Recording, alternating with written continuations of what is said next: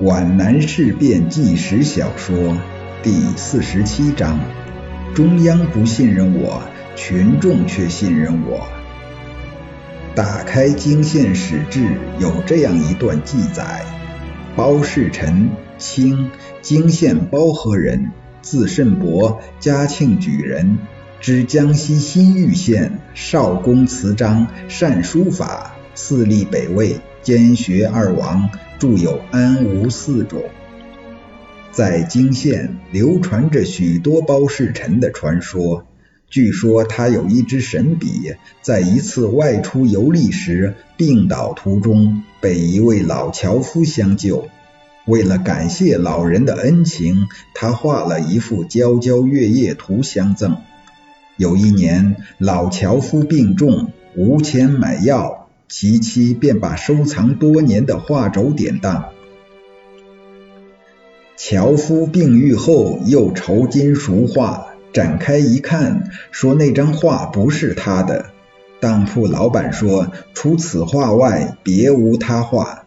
老樵夫说，我的画是一弯新月，是那个年轻人对着初七的月亮画的，现在却是满月。当铺老板也依稀的记得，老樵夫送来的画上的确是一弯如眉的新月，甚为惊异。忽而想到这天是中秋佳节，似有所悟，答应查查原画，请老樵夫再过七天来取。当铺老板展画，夜夜观察，但见此画随着天空明月，盈亏圆缺。在屋里熠熠生辉，视为惊奇，顿生贪心。待老樵夫再来赎时，便说此画原是他人所当，现已取走，而老樵夫那幅已经丢失，低价赔偿了樵夫。樵夫走后，老板展画一看，成了一张白纸，月亮升上了夜空，飞了。于是成了一种奇妙的传说。相传包世臣所画的花鸟鱼虫皆为活物，所以后世无存。包家几经动乱变迁，包世臣的后代包忠良还留存着祖传的三件珍藏：一书、一画、一支烟袋，一直珍藏到一九三五年。正当项英在苦恼的泥沼中跋涉的时候，包忠良带着他的十八岁的儿子包春生来求见项英。一见到项英，就声泪俱下的说：“项副军长，听说你们要走，我包忠良又要暗无天日了。大哥，你坐下，慢慢说。”项英把这个悲伤欲绝、摇摇欲倾的中年人搀到自己的床沿上，刘厚忠端来了一杯热茶，还给了那十八岁的放牛的孩子捧来了一堆花生。项英的记忆力很强，他还清楚的记得初次和这位包家后代见面的情景，那是在一九三八年的深秋。他和袁国平、周子坤、白沙由四顾山回来，在路上碰到了一个十六岁的放牛的孩子。他问孩子为什么不上学，孩子回答他说：“爹爹生病，家里很穷，有个妹妹眼看就要饿死了。”走吧，带我到你家看看。那是一座孤零零的、隐藏在山洼树丛中的小茅屋。项英的个子不高，可他还是要低头才能拱进去。屋子低矮昏暗，墙壁和屋顶都是黑黝黝的烟台，再也进不去人了。袁国平和周子坤只好和卫士们在外面等待。一个锅灶，一张桌子，两张竹床，柴草破烂。还有杂乱的摊在门口透亮处的破灭用具和编织的竹灭器，搞得屋里没有下脚的地方。包忠良腿上长疮，躺在里面的床上。外边的床上，在一堆破被絮中，有个哇哇哭闹的婴儿。向英进去时，母亲正放下手中编织的筐篮，她把干瘪的乳头塞进嗷嗷待哺的婴儿的嘴里，乳汁太少了。婴儿贪婪地紧咬着奶头，拼命地吸吮着母亲的血液化成的乳汁。由于蚊虫太多太凶，即使在白天也要燃着哀嚎。小春生的介绍是兴奋而又庄重的。爸爸妈妈，新四军的向军长来看咱们了。这职务是他从警卫员嘴里打听来的，这引起了全家的惊慌。包忠良猛然坐了起来，他的妻子急忙放下婴儿。但不知如何迎接尊贵的客人。哎呀，真对不住，实在对不住，这屋子比猪圈还乱还脏。包忠良抱歉地说着，就要下床。春生他妈，待着干嘛？还不快烧茶！向英过去制止了他，接着就一屁股坐在他的床沿上，还拉住了病人的又瘦又黑又脏的手。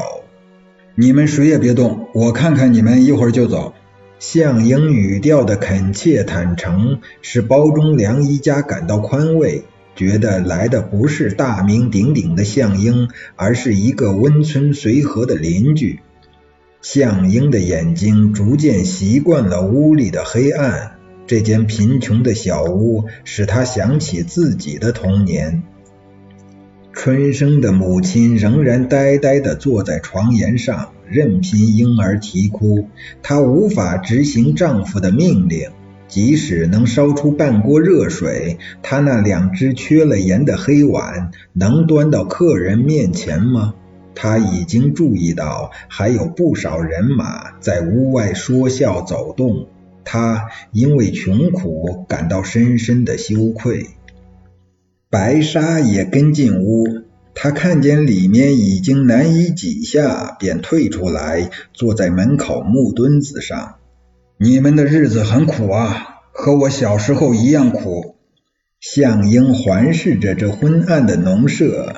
这农舍中的潮湿、霉臭、辛辣味混杂成一种浓浊的气息，使他想到武昌贫民窟里那个比这间茅屋还小的木板棚。他的生命也像竹床上的婴儿那样，是在饥寒交迫中开始的。春生比他还要幸运，向英在十岁那一年就失去了父亲。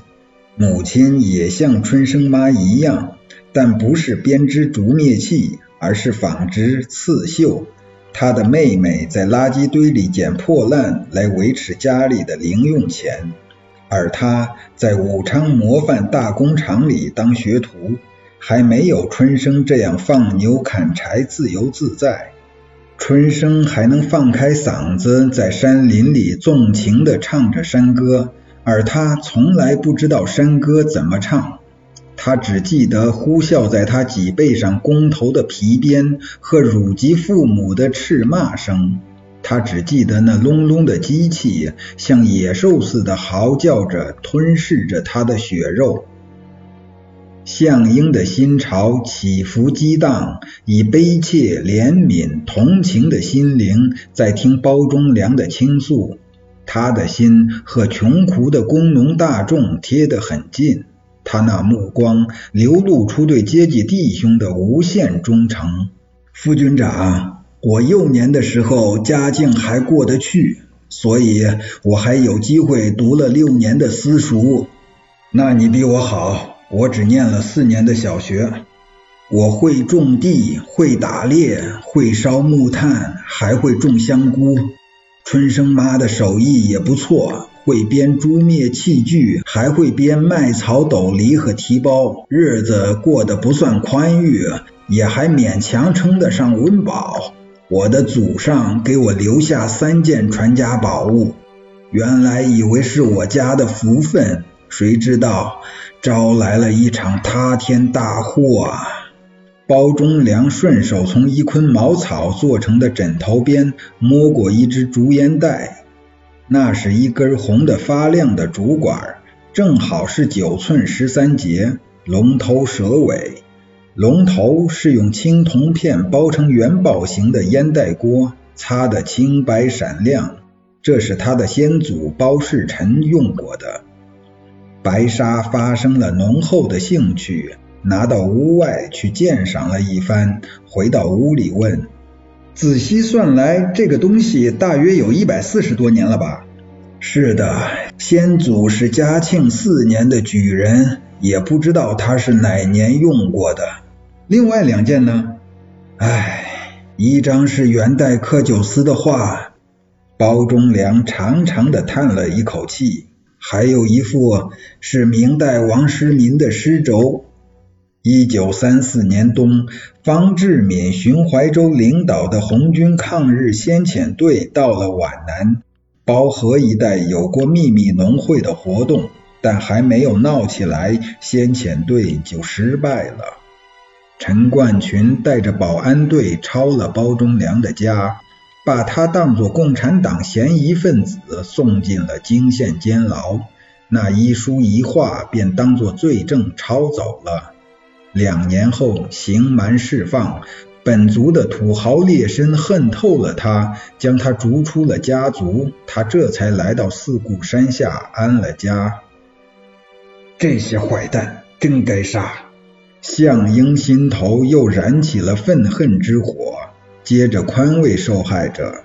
但是现在是讲统一战线了，你的那个书还有画，只能放到以后再说了。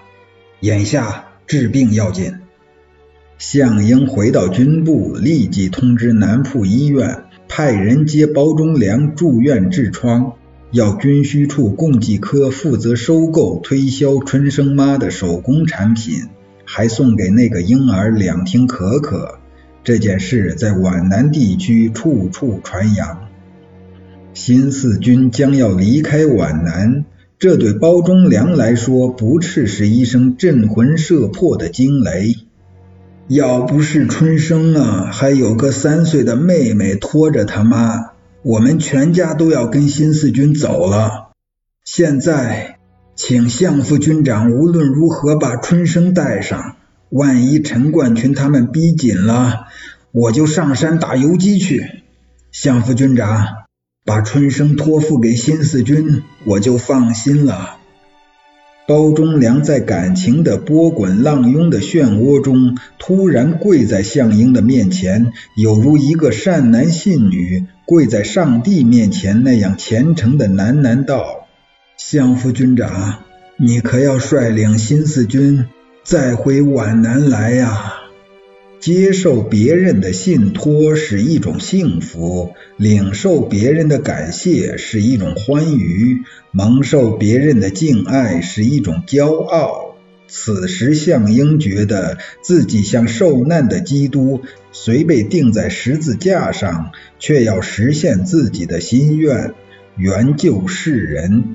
他心中不再受到忧伤的压抑了。只觉得精神突然振奋，自信、自豪又在他的心中复活，并且意外的产生了一个极为新鲜的感觉。